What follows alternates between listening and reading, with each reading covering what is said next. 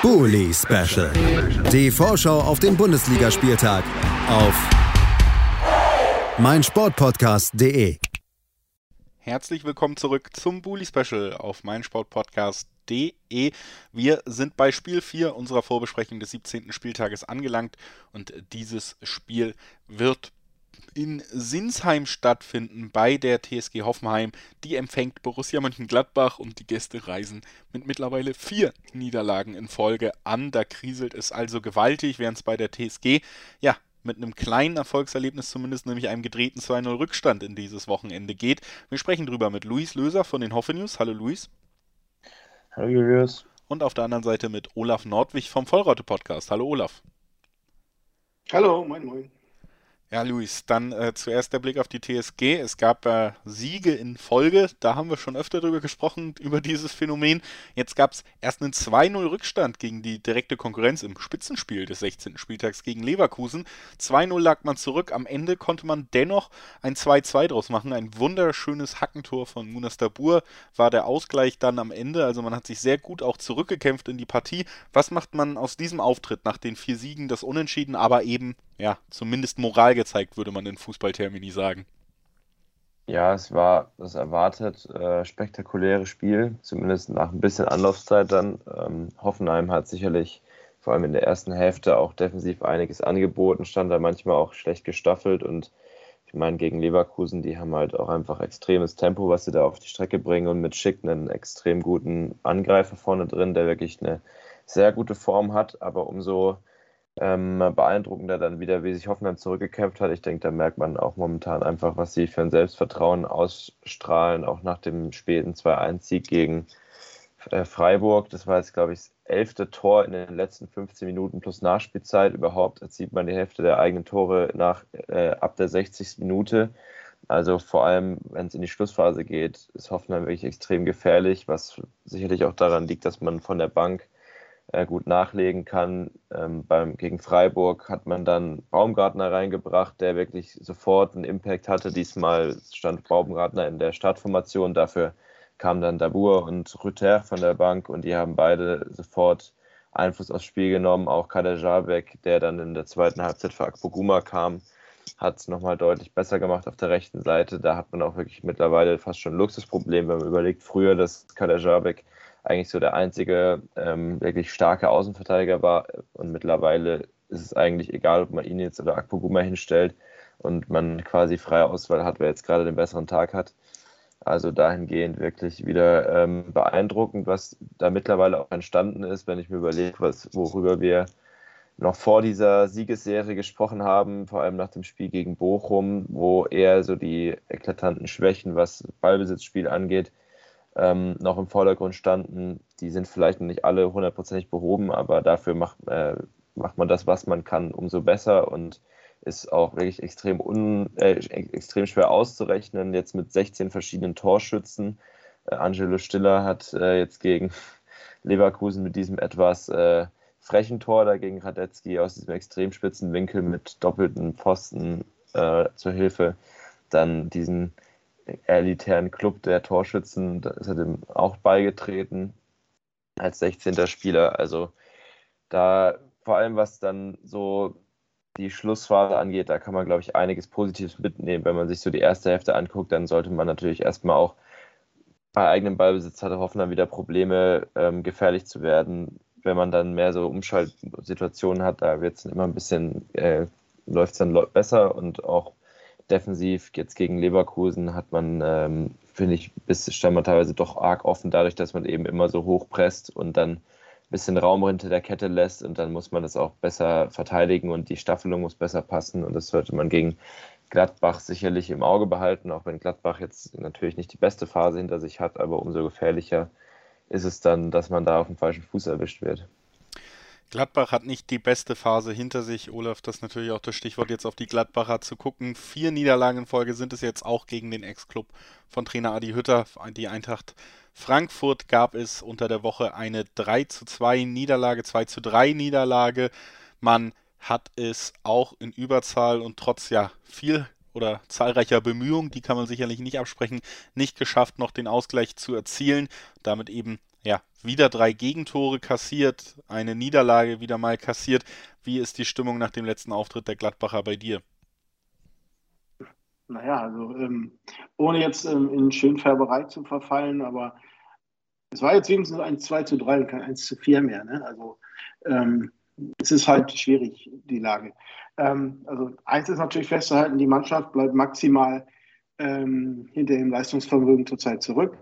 Gibt es diverse Gründe für und ähm, ja, das muss sich langsam auch wieder draus, äh, herausarbeiten.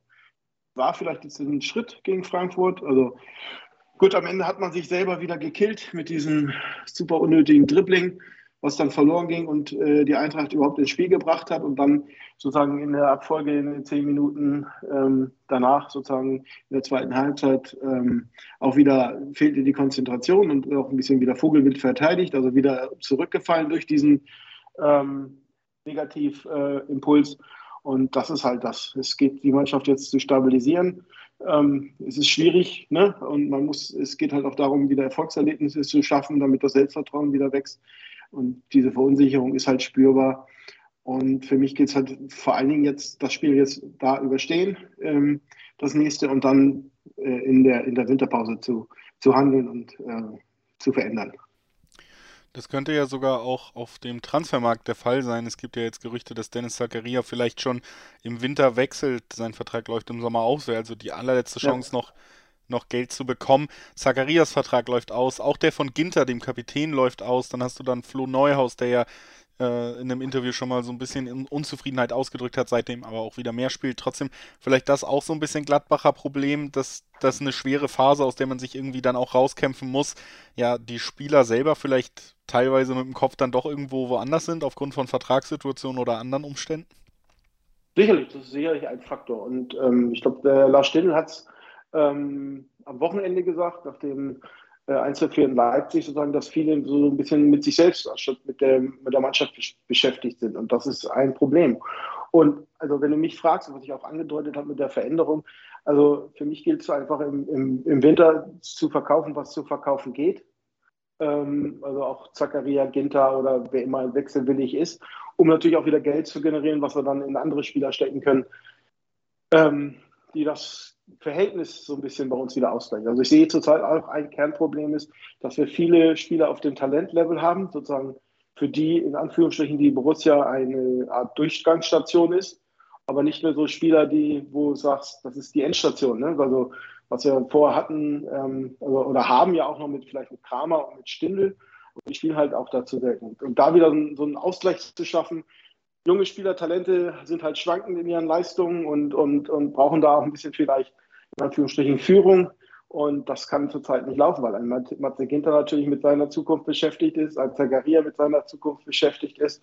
Und da müssen wir halt gucken. Ähm, ne? Und da gibt es halt Spieler, wie du angesprochen hast, wie Neuhaus, der so ein bisschen nicht die Leistung bringt, aber unzufrieden ist. Vielleicht ein Rami Benzebaini, der auch mal äh, vielleicht auf den nächsten Sprung gerade hofft.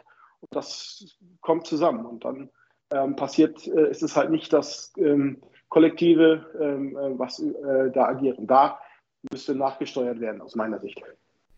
Das also die Situation bei den Gladbachern vor dem Duell gegen Hoffenheim. Luis, bevor wir tippen, natürlich auch nochmal der Blick auf die Personalien. Wie sieht es denn da bei den Hoffenheimern aus? Das ist natürlich äh, ein bisschen schwierig, da es noch keine PK gab, aber ähm, weiterhin fallen natürlich die Langzeitverletzten aus. Jetzt zuletzt ist äh, Grilic wieder in die Startformation zurückgekehrt. Ich bin mal gespannt, wie es bei Dennis Geiger, ob das wieder reicht. Wer auf jeden Fall, wie gesagt, raus ist, ist äh, Sko, dann natürlich ähm, Picakcic, der noch nicht zurück ist und Brünn Larsen ist nach Trainingsrückstand, genauso wie Jon, denke ich, auch äh, nicht mehr dabei. Ich bin mal gespannt, ob vielleicht Hübner zumindest seine Einwechslung bekommt, weil äh, Sebastian Hönes eigentlich vor, ich glaube, ein, zwei Wochen meinte, dass der dieses Jahr auf jeden Fall nochmal spielen wird. Das ist jetzt die letzte Gelegenheit, ihn endlich sein, zu seinem Comeback zu verhelfen. Der ist ja jetzt wirklich schon seit mehr als anderthalb Jahren raus gewesen durch Kreuzbandriss und was nicht alles. Ähm, und dann, äh, wobei, nee, war gar kein Kreuzbandriss, war sehr komplizierte Sprunggelenksverletzung, bevor ich jetzt hier Schwachsinn erzähle. Also ähm, sonst hoffe ich, dass da jetzt nichts dazugekommen ist. Ähm, und dann sollte man möglichst sehr viel aus dem Vollen wieder schöpfen können und auch diesmal wieder äh, seine seinen breiten Kader bestmöglich einsetzen. Olaf, natürlich auch an dich die Frage, wie sieht es da bei Gladbach aus mit den Personalien? Ja, ist natürlich die Hoffnung, dass äh, Nico Elveni nach seinem Magen- und Darminfekt, den er jetzt den er gestern hat äh, pausieren lassen, wieder fit ist. Dass wir da eine, ähm, ähm, eine weitere Option für die Innenverteidigung haben. Ähm, Manu Kone wird wegen der fünften gelben Karte halt ähm, seine auch verdiente Pause bekommen. Ähm, und ähm, dafür kommt halt äh, Stindl wieder aus der fünften gelben Karte zurück. Ähm, wichtig ist halt auch noch, dass wir jetzt schaffen, auch die, die rechte Seite so ein bisschen zu stabilisieren, wo zuletzt ja auch ähm, sehr viele Gegentore mit äh, Scully, 18 Jahre und jetzt auch so ein bisschen überspielt aus meiner Ansicht und Ginter dazu, die kriegen zurzeit halt nicht hin, diese Seite dicht zu machen und da muss halt äh, der Coach ein bisschen ran. Ähm, aber ansonsten, wie gesagt, fast alle an Bord, ähm, nur halt in einem unterschiedlichen äh, Fitnesszustand oder, oder, oder Formzustand und das ist halt ähm, äh, noch die, die Herausforderung, da die beste Mischung zu finden. Dann lasst uns noch gemeinsam tippen. Luis, was glaubst du? Wie geht's aus? Ähm, jetzt muss ich aus dem Bauch raus tippen, weil ich diesmal mir vorher keine Gedanken gemacht habe. Ich sage einfach mal 2-1 für Hoffenheim zum Abschluss. 2-1 aus dem Bauch heraus von Luis Löser von den Hoffe News. Olaf, was glaubst du? Naja, die Hoffnung stirbt zuletzt. Insofern gewinnen wir das Spiel locker 3-1. 3-1 für Gladbach. Der hoffnungsvolle Tipp von Olaf Nordwig vom Vollraute Podcast. Ah, ich finde es ganz schwer zu tippen, aber diese schwache Form der Gladbacher lässt ja 2-1 für, für die TSG könnte ich mir gut vorstellen, weil die eben gerade so gut drauf sind und die Gladbacher so schlecht, dass sich das nochmal im, im Ergebnis widerspiegelt. Und dann hoffentlich bringt die Winterpause Besserung für die Gladbacher. Ich bedanke mich bei Luis Löser, dass er heute da war. Danke dir, Luis. Ja, sehr gerne und dann äh, frohe Feiertage und dann sehen wir uns im neuen Jahr wieder oder hören uns vor allen Dingen. Danke gleichfalls und äh, sehr gerne und äh, auch vielen Dank an Olaf, dass er heute da war. Danke dir, Olaf. Ja, auch in dieser Zeit immer wieder gerne. Das freut mich sehr, dass es trotzdem noch äh, gerne geschieht und ich bedanke mich natürlich auch, dass ihr das ganze Jahr über beim Bully Special dabei wart und nächstes Jahr geht es hoffentlich mit allen Beteiligten weiter. Dankeschön und äh, wir gehen in eine kleine Pause und hören uns dann wieder mit dem Spiel von Fürth gegen Augsburg. Bully Special. Die Vorschau auf den Bundesligaspieltag auf meinsportpodcast.de.